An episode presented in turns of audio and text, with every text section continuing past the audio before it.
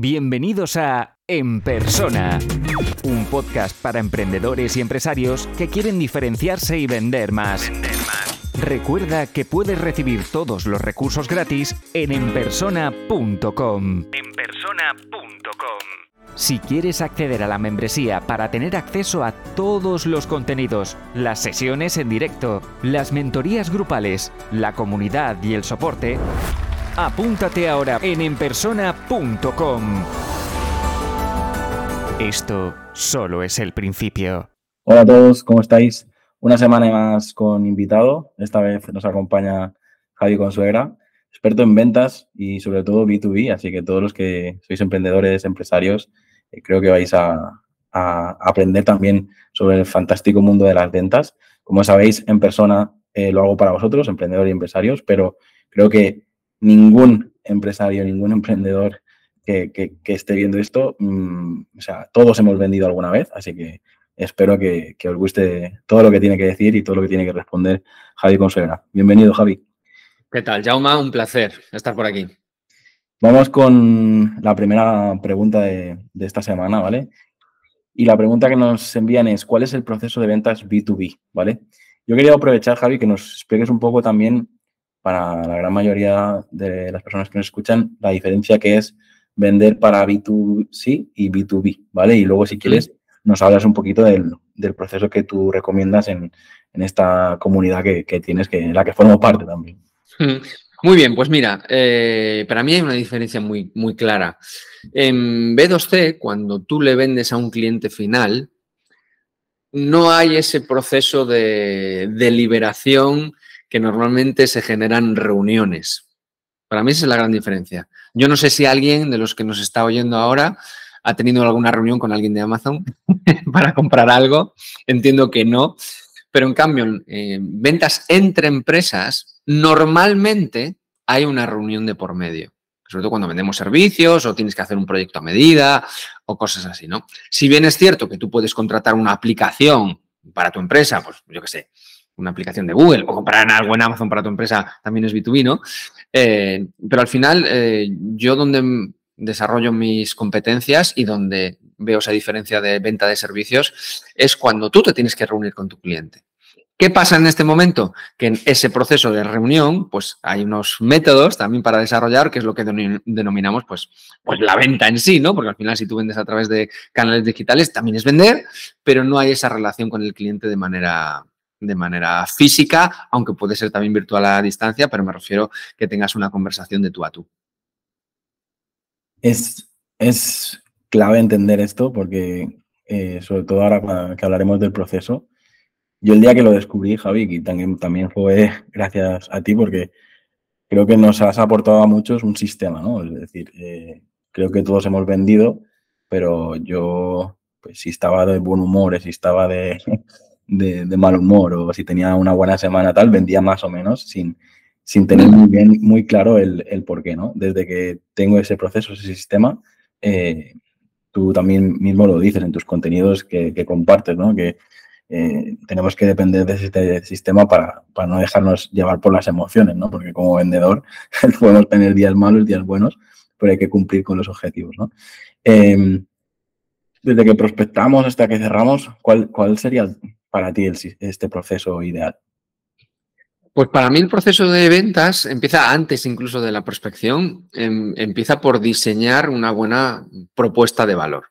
¿Qué es esto de la propuesta de valor? ¿Vale? Que también se, habla mucho de las propuestas de valor.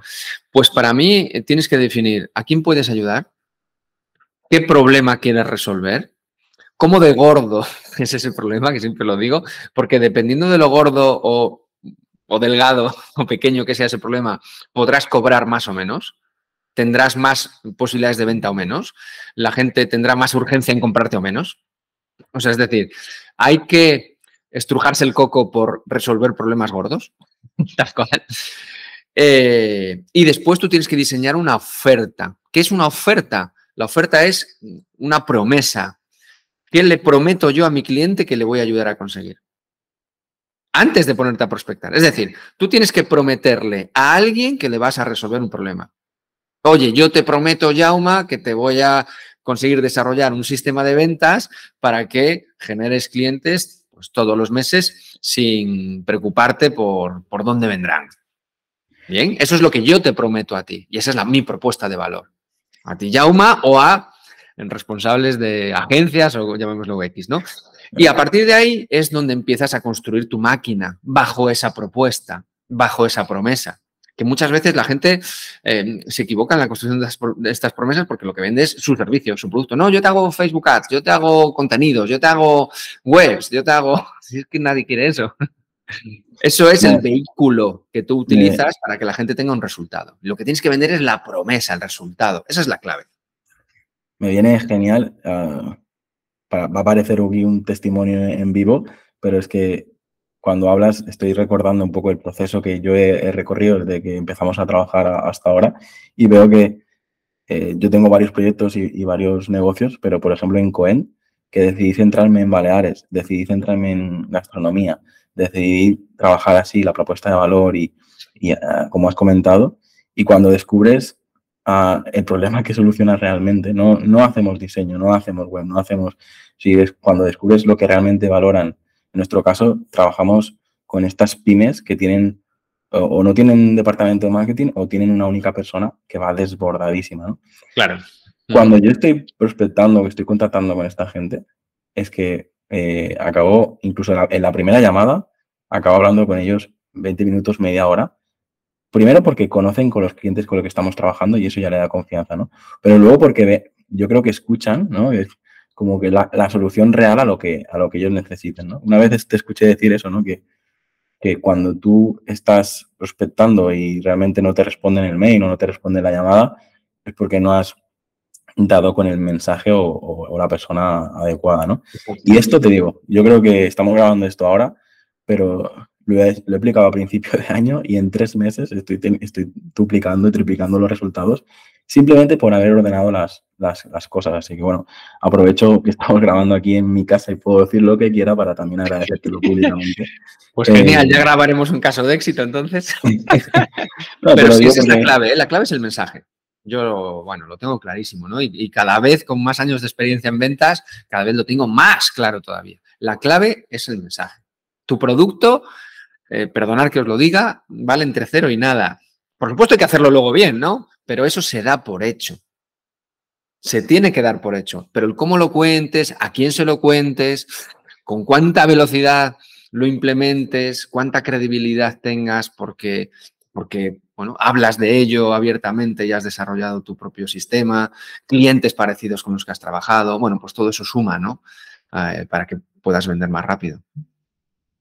La verdad que eh, parece magia, pues los que estáis escuchando y todavía están, tengáis esta sensación de, no sé, ese agobio de, ah, tengo que ponerme a vender, ¿no? Porque muchos, sobre todo en el sector de las agencias, pues tienen esta parte de creatividad o esta parte de programación y tal, pero lo que es salir a vender eh, es, eh, es un poco no sé, la oveja negra, ¿no? El que se dedica a, a esta parte, ¿no?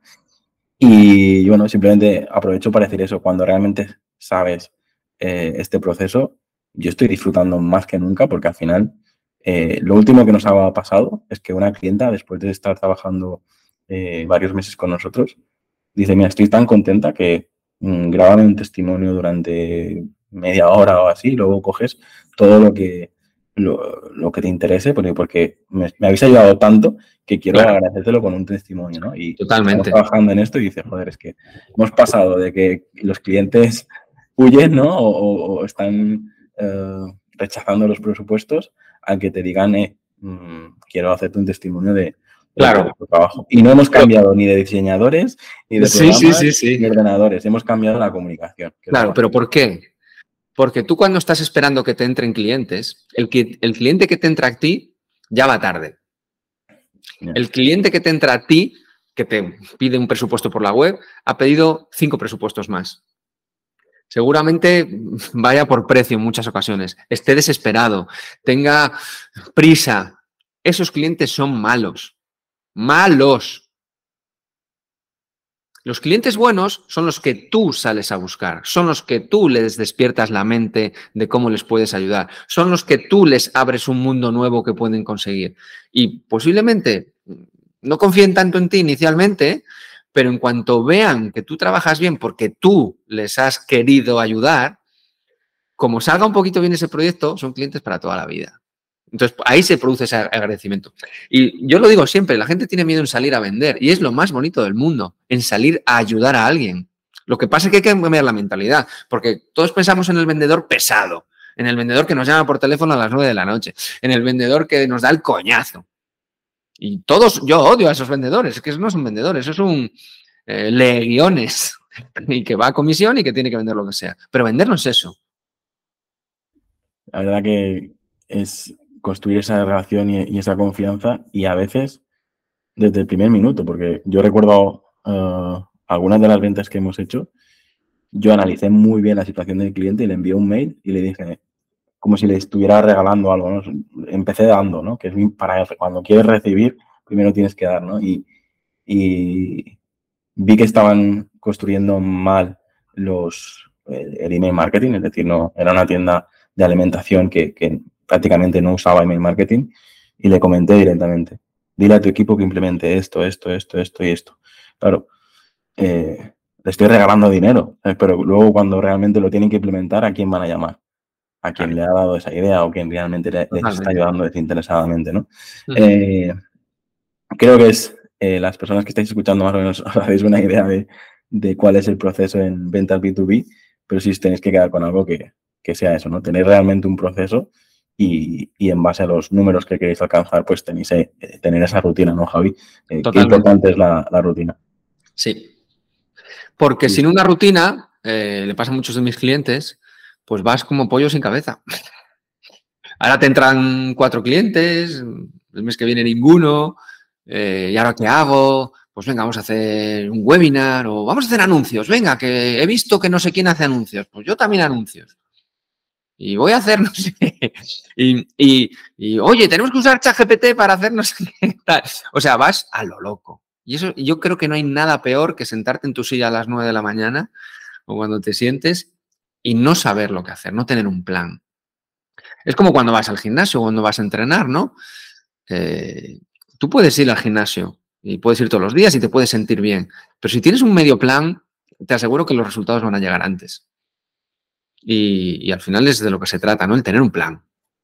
Y sobre todo, a mí me, pasaba eso, ¿no? Que pasaba el día y dices, no he hecho nada. Y a lo mejor has hecho un montón de cosas, pero como estás uh, habiéndolas venir, ¿no? no sí. me ha ayudado mucho empezar el día diciendo, mira, estas son las cinco tareas del día. Y muchas son relacionadas con ventas, ¿no?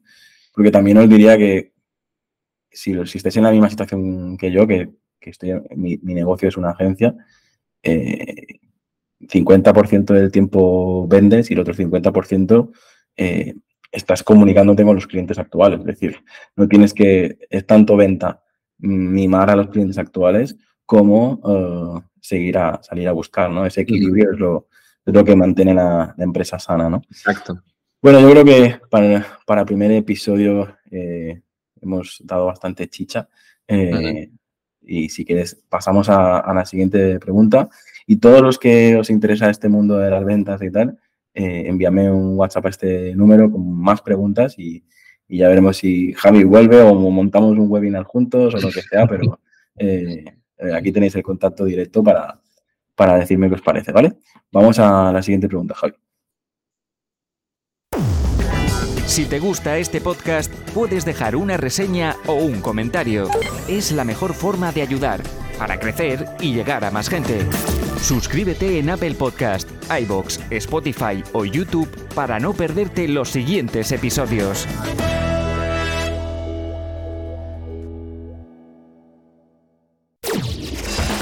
Y aquí termina el episodio de hoy. Muchas gracias por escucharlo y compartirlo en redes sociales. Encuentra este y todos los otros episodios en enpersona.com. Enpersona.com.